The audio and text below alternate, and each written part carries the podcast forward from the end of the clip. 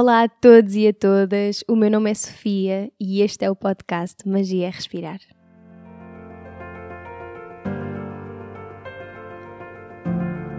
O Magia é Respirar é um podcast lunar. Sai a cada lua nova, quarto crescente, lua cheia e quarto minguante.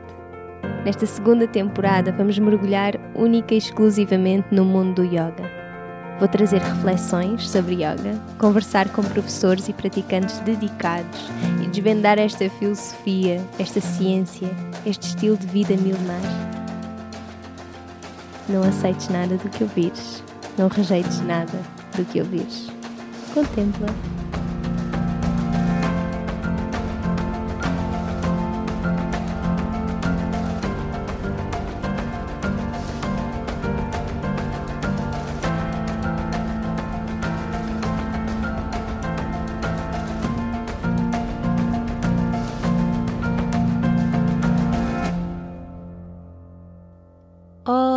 Olá! Sejam muito bem-vindas e bem-vindos a mais um episódio. Hoje sou só eu. Eu queria até ter gravado este episódio ontem, mas não consegui porque tivemos ali um bocadinho ocupados com a abertura das inscrições para as aulas de maio, mas, mas tudo, está tudo bem. Vimos a tempo. Entretanto, vou aproveitar também para dizer aqui que as inscrições para as aulas online em grupo de maio vão estar a, a decorrer agora esta última semana de abril, portanto vai ser já até domingo. Nós temos três horários disponíveis, segundas e quartas-feiras às seis e meia da tarde e sábados às nove, da, às nove e meia da manhã. As aulas vão ficar gravadas, mas não há acesso a download das aulas. Vocês vão ter acesso à, à plataforma das aulas onde fica. À, sim, à plataforma das aulas, sim, que é onde ficam as gravações, por dois meses. Eu acho que é assim o tempo mais que suficiente para repetir e repetir e integrar aquilo que é transmitido em cada aula. Mas bem, pronto. Nós hoje ainda estamos aqui a tempo, vocês sabem, Magia é Respirar é um podcast lunar. A lua cheia foi hoje, dia 27 de abril, às quatro e meia da manhã, portanto, estamos bem. Eu hoje gostava de vir aqui falar, e já estava com muita vontade de vir aqui falar sobre isto, esta temática que surge muitas vezes quando eu abro caixas de perguntas no Instagram. E no outro dia até falei um bocadinho brevemente sobre isso, e então Uh, e mesmo na altura senti que era uma temática que merecia um bocadinho mais tempo de antena. E então vamos aqui trazer esse tempo de antena ao podcast. E que basicamente é o título deste episódio, esta questão de criar independência na prática de yoga, mais especificamente no tapete. Eu, no programa de iniciação ao yoga, um, nós temos uma semana em que dedicamos só essa semana a compreender um bocadinho disto e um live stream também que culmina, esta semana culmina num live stream só sobre criar independência na prática. Isto porque para mim é altamente interessante que os meus alunos tenham este tempo onde vêm praticar comigo e com, e com todos os outros alunos, não é? E aprender e depois desenvolvam também esta capacidade de ir repetir por si mesmos um, aquilo que foi transmitido.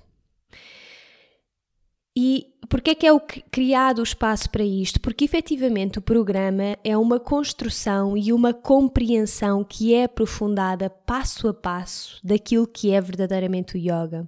Não só no tapete, mas também. E eu acho que isso é fundamental, não é? A estrutura, o conhecimento aprofundado e a prática regular. No fundo, antes de nós chegarmos a este momento sequer, são transmitidas as bases que eu acho que são fundamentais para depois sim podermos voar ao nosso ritmo. E eu confio muito mesmo que quem chega a esta parte do programa e está efetivamente naquele live stream dessa semana já construiu todas essas bases que eu acho que são fundamentais para construirmos a nossa própria prática de uma forma, pelo menos, que seja informada, que seja eficaz, que seja consciente. Um, aproveito aqui também para dizer, porque se calhar pode surgir essa dúvida, mas esta terceira edição do programa vai ser a última, pelo menos da forma como ele existe neste momento. O programa tenho aqui algumas ideias para ele assumir outros formatos, mas eu comecei por falar nele só para deixar esta mensagem de que realmente existe muito mais por trás da construção de práticas que também me vai ser difícil transmitir meramente por aqui, não é? Há, há muito mais que está por trás. E atenção, eu digo muitas vezes isto no Instagram, a importância da prática acompanhada, mas eu tenho todo o interesse em que os meus alunos consigam manter a sua prática viva sem mim, sem eu ter que estar sempre lá. E eu acho que falo por todos os professores quando digo isto. Eu espero que os meus alunos estejam a praticar por si. Um, mas pronto, saltei aqui um bocadinho. Eu estava a falar aqui do, do programa uh, e e a dizer que realmente há muita coisa que está por trás, mas neste episódio aquilo que eu, que eu vou fazer e acho que é útil é deixar assim alguns pontinhos que eu considero fundamentais quando nós estamos nesta busca pela compreensão de como praticar sozinho em casa. Ou seja, sem a orientação de um professor, quer seja por vídeos pré-gravados ou em aulas guiadas.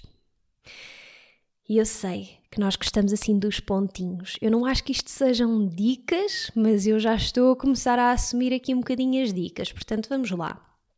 Tenho tudo por pontinhos. Primeiro ponto de todos. Vai a aulas. Faz aulas com professores, seja lá de que forma for. E, e eu sei, aqui a questão é praticar sozinho, mas reparem, a não ser que queiram inventar qualquer coisa completamente nova, é extremamente desafiante irmos para o tapete sozinhos se não há nada que, que, esteja integrado, se eu nem sequer faço ideia do que é que são as posturas base de uma prática de yoga. Ponto número 2. Repete as práticas acompanhadas que faças, não é? Portanto, repete as práticas acompanhadas que faças. É este o meu ponto número 2 nós, hoje em dia, vivemos muito nesta correria do novo, do próximo. Nós queremos mais, mais, mais o tempo todo. Eu recebo muitas vezes este, este pedido: faz mais aulas para o YouTube. Hei de fazer. Realmente já são pouquinhas por lá. Mas no yoga, esta busca constante e principalmente se queremos criar independência na prática, isto não é viável. Eu hoje fazer uma prática, amanhã queres fazer outra completamente diferente. Então, aprofunda-te naquilo que te fez sentido, nas práticas que te fizeram sentido. Repete as coisas algumas vezes. Vais conectar imediatamente aqui com um conceito que é extremamente importante na prática de yoga e que é impermanência vais aprender sobre a única constante da vida que é a inconstância, que, que mesmo em práticas que sejam altamente semelhantes, às vezes as mesmas, tudo muda. Que a pessoa que fez aquela prática há uns dias atrás, hoje está completamente diferente e mergulha nesta prática de uma forma completamente diferente também porque já a conhece. Nós, quando já temos uma ideia de para onde é que vamos, permitimos-nos a aprofundar-nos nas asanas. As asanas são as posturas físicas do yoga, de uma forma muito mais profunda, não é? Não é por acaso que na prática de Ashtanga se ganha independência muito mais rápido. E aliás, calma, eu com isto não quero dizer que a prática da Ashtanga é só para se praticar sozinho. Não é nada disto. Eu, eu acho que para progredir e para irmos a algum lado, vai ser uma prática acompanhada. Mas, ou, ou seja, as práticas ao estilo, as aulas ao estilo Mysore são precisamente isto, que é o praticante está lá, porque já conhece a sua prática e o professor vai adicionando novas asanas para ele ou para ela se ir aprofundando cada vez mais. Cada vez mais. E porquê que isto acontece com tamanha rapidez e facilidade na, na prática de Ashtanga? Porque é uma prática que pede por disciplina, por comprometimento e até nos puxa para isso. Para além do facto de, claro, a prática de asanas, ser, as posturas físicas é alta, são altamente estruturadas e têm um seguimento muito específico que, quando é compreendido, é facilmente praticado sem que nós tenhamos de estar a perder, um, a perder, sem que nós tenhamos de estar sempre a ter um, um professor. a acompanhar. Era isto que eu queria dizer. Agora, se nós queremos progredir na prática e conhecer a prática, o professor é fundamental. Sim. Eu não me vou cansar de dizer isto. Também estranho seria se eu dissesse outra coisa, não é? Portanto, vocês perdoem-me. Mas aqui o resumo deste ponto, deste segundo ponto, é não procures por mais e mais o tempo todo. Procura por profundidade, por te aprofundares naquilo em que mergulhas. Terceiro ponto é compreende o seguimento inteligente da prática. Há uma lógica, pelo menos nas minhas aulas há, e eu acho que numa grande maioria dos professores, há um sequenciamento inteligente da prática que é rapidamente percepcionado por quem pratique com alguma regularidade. Há claramente um início da prática, um meio, um clímax e um fim. É uma perfeita peça de arte, mesmo, em todas as práticas que sejam completas, pelo menos. E isto é percepcionado se nós estivermos realmente presentes e regulares nas, nas, uh, nas práticas. Agora, uma coisa é certa, eu sou uma grande apologista de nós experimentarmos uma série de métodos e professores quando estamos a começar, mas se nós passarmos uma grande parte do nosso tempo nisto, é muito difícil perceber esta lógica, porque aquilo que um professor faz, o seguimento que tem, pode ser completamente diferente do outro. Uh, até porque os próprios métodos podem fazer com que isso difira, não é? Mas pronto. E, eu acho até que esse saltitar de uma coisa para a outra até acaba por confundir mais do que ajudar a criar esta independência.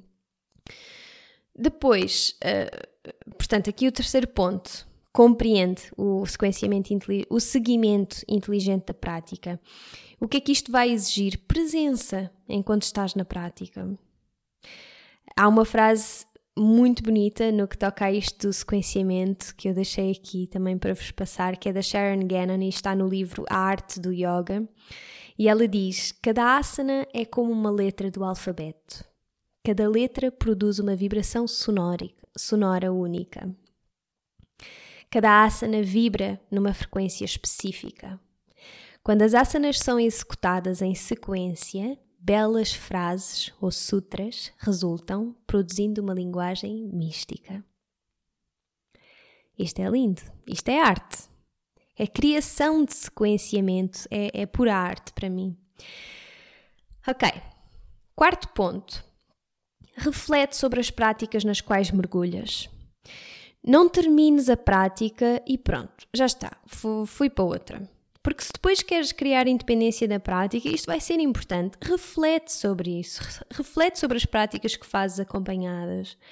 E isto leva-me ao quinto ponto que é altamente importante, que é conhece as posturas. Nós temos que refletir sobre elas. Quando terminas uma aula, pondera. Um, que posturas é que foram mais desafiantes? Quais é que foram aquelas em que eu me senti mais em casa? E isto não é no sentido de ir evitar as que são mais desafiantes e só começar a fazer eh, agora as que mais gostamos, quando vamos para o tapete sozinhos, mas é para, acima de tudo, começar a criar aqui quase como se fosse uma biblioteca de, de, todas as asanas, de todas as posturas físicas que já te foram transmitidas de alguma forma e que, portanto, possas ir trabalhando nelas quando estás sozinha ou sozinho. O que eu até fazia quando comecei a praticar era eu terminava uma aula, eh, se fosse presencial, numa escola, eu, eu esperava mesmo até estar minimamente sozinha, só para não haver aquele movimento sempre de, das, das pessoas a limparem os tapetes e assim. Eu esperava mesmo por um momento sozinha, em que me conseguia centrar e revia tudo o que me foi passado em aula.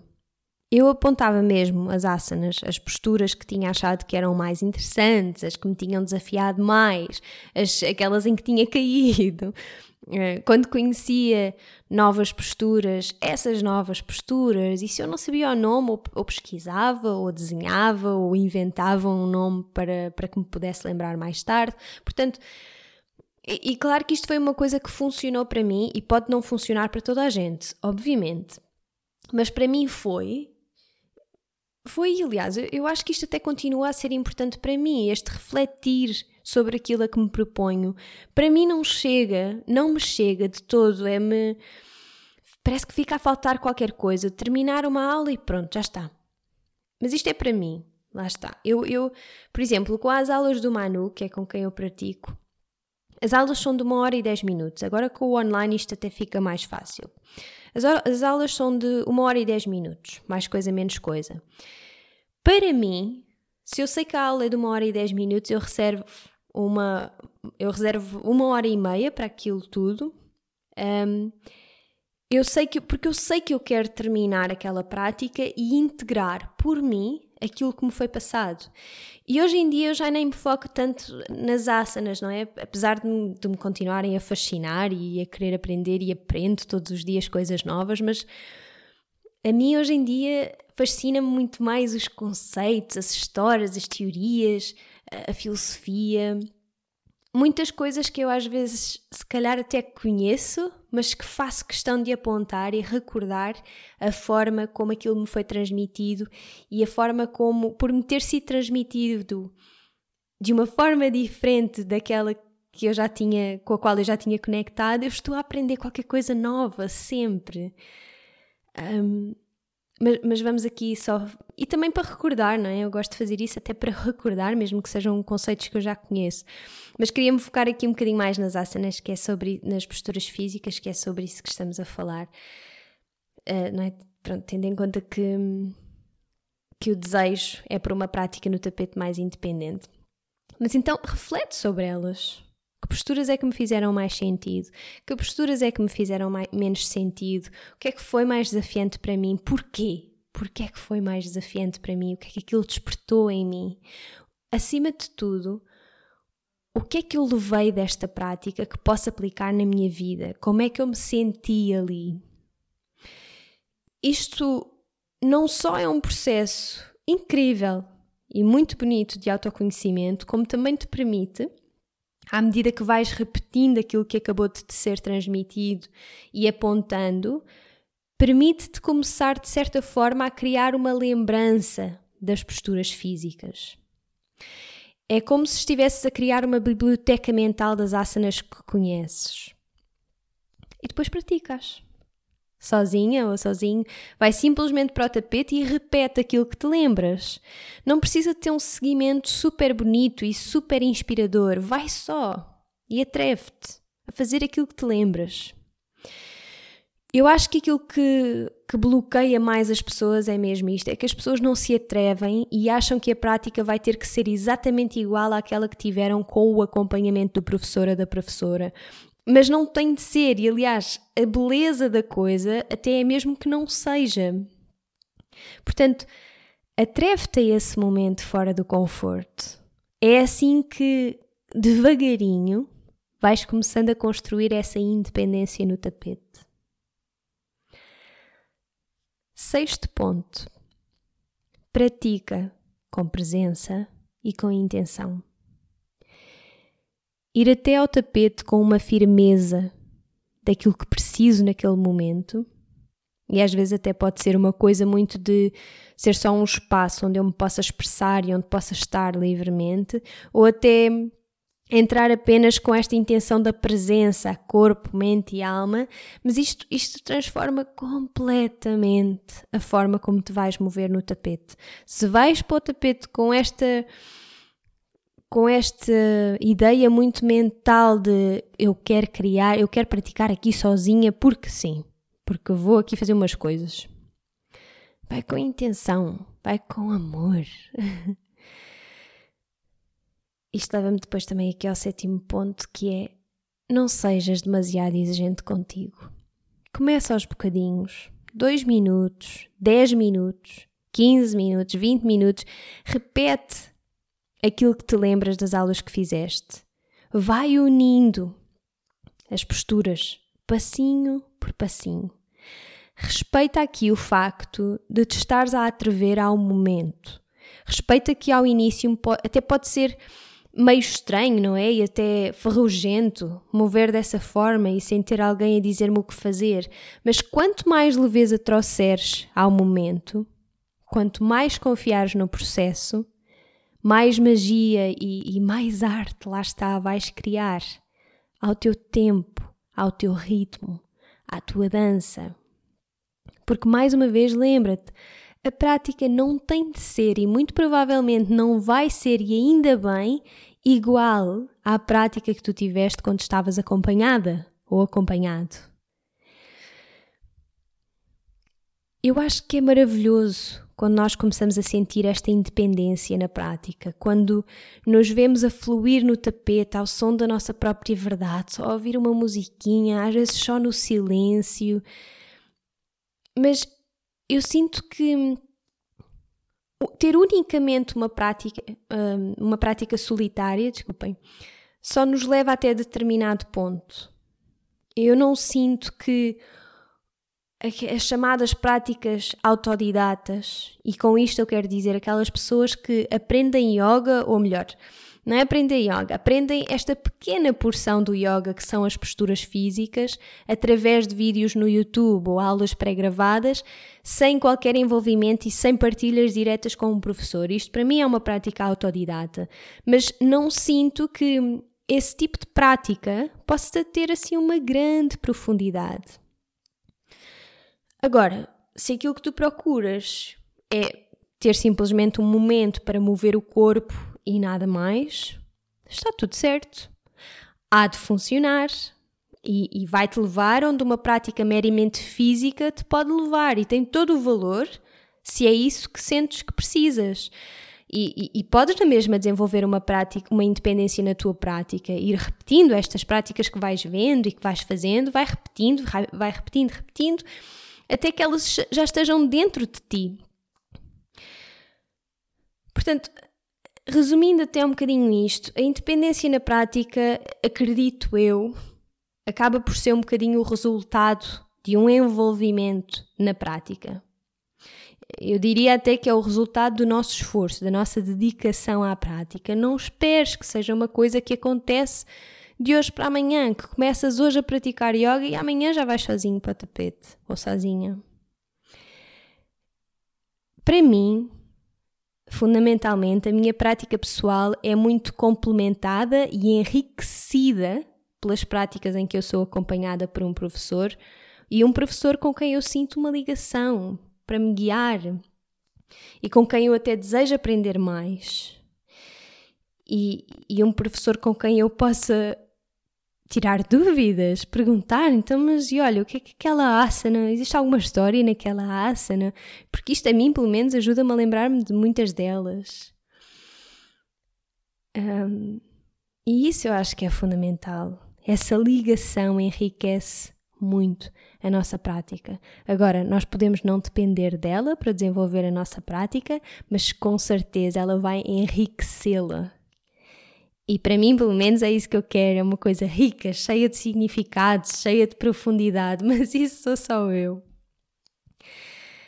Eu tentei colocar aqui estas coisinhas todas por pontos, porque eu sei que facilita e, e é muito isso que nós hoje procuramos. Mas eu sei que isto não é uma checklist fácil, não é? E envolve muito de, de nós porque assim será sempre o verdadeiro yoga. Para mim, pelo menos, as checklists, as dicas, são, para mim são muito vazias e eu sei que estes pontinhos que eu disse estão cheios de a fazer, não é? Numa só há muita coisa ali a fazer. Então, aponta. Agora que terminamos, aponta. Eu vou aqui resumir os pontos e tu vais escrevê-los e vais tentar envolver-te a cada um deles. Primeiro ponto: faz aulas com professores regularmente. Segundo ponto, repete as práticas. E lembra-te, mais é menos. Escolhe boas práticas, aprofunda-te nelas, conhece-as de trás para a frente, de frente para trás. 3. Compreende o sequenciamento inteligente. 4. Reflete sobre as práticas em que te envolves. Quinto, conhece as posturas. Muito importante para isto. Sexto, pratica com presença e intenção.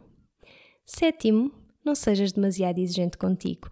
Eu, na verdade, estou aqui a ler o sétimo ponto e eu acho que isto devia ter sido o primeiro. E só trabalhar isto, não sejas demasiado exigente contigo, já demoraria algum tempinho.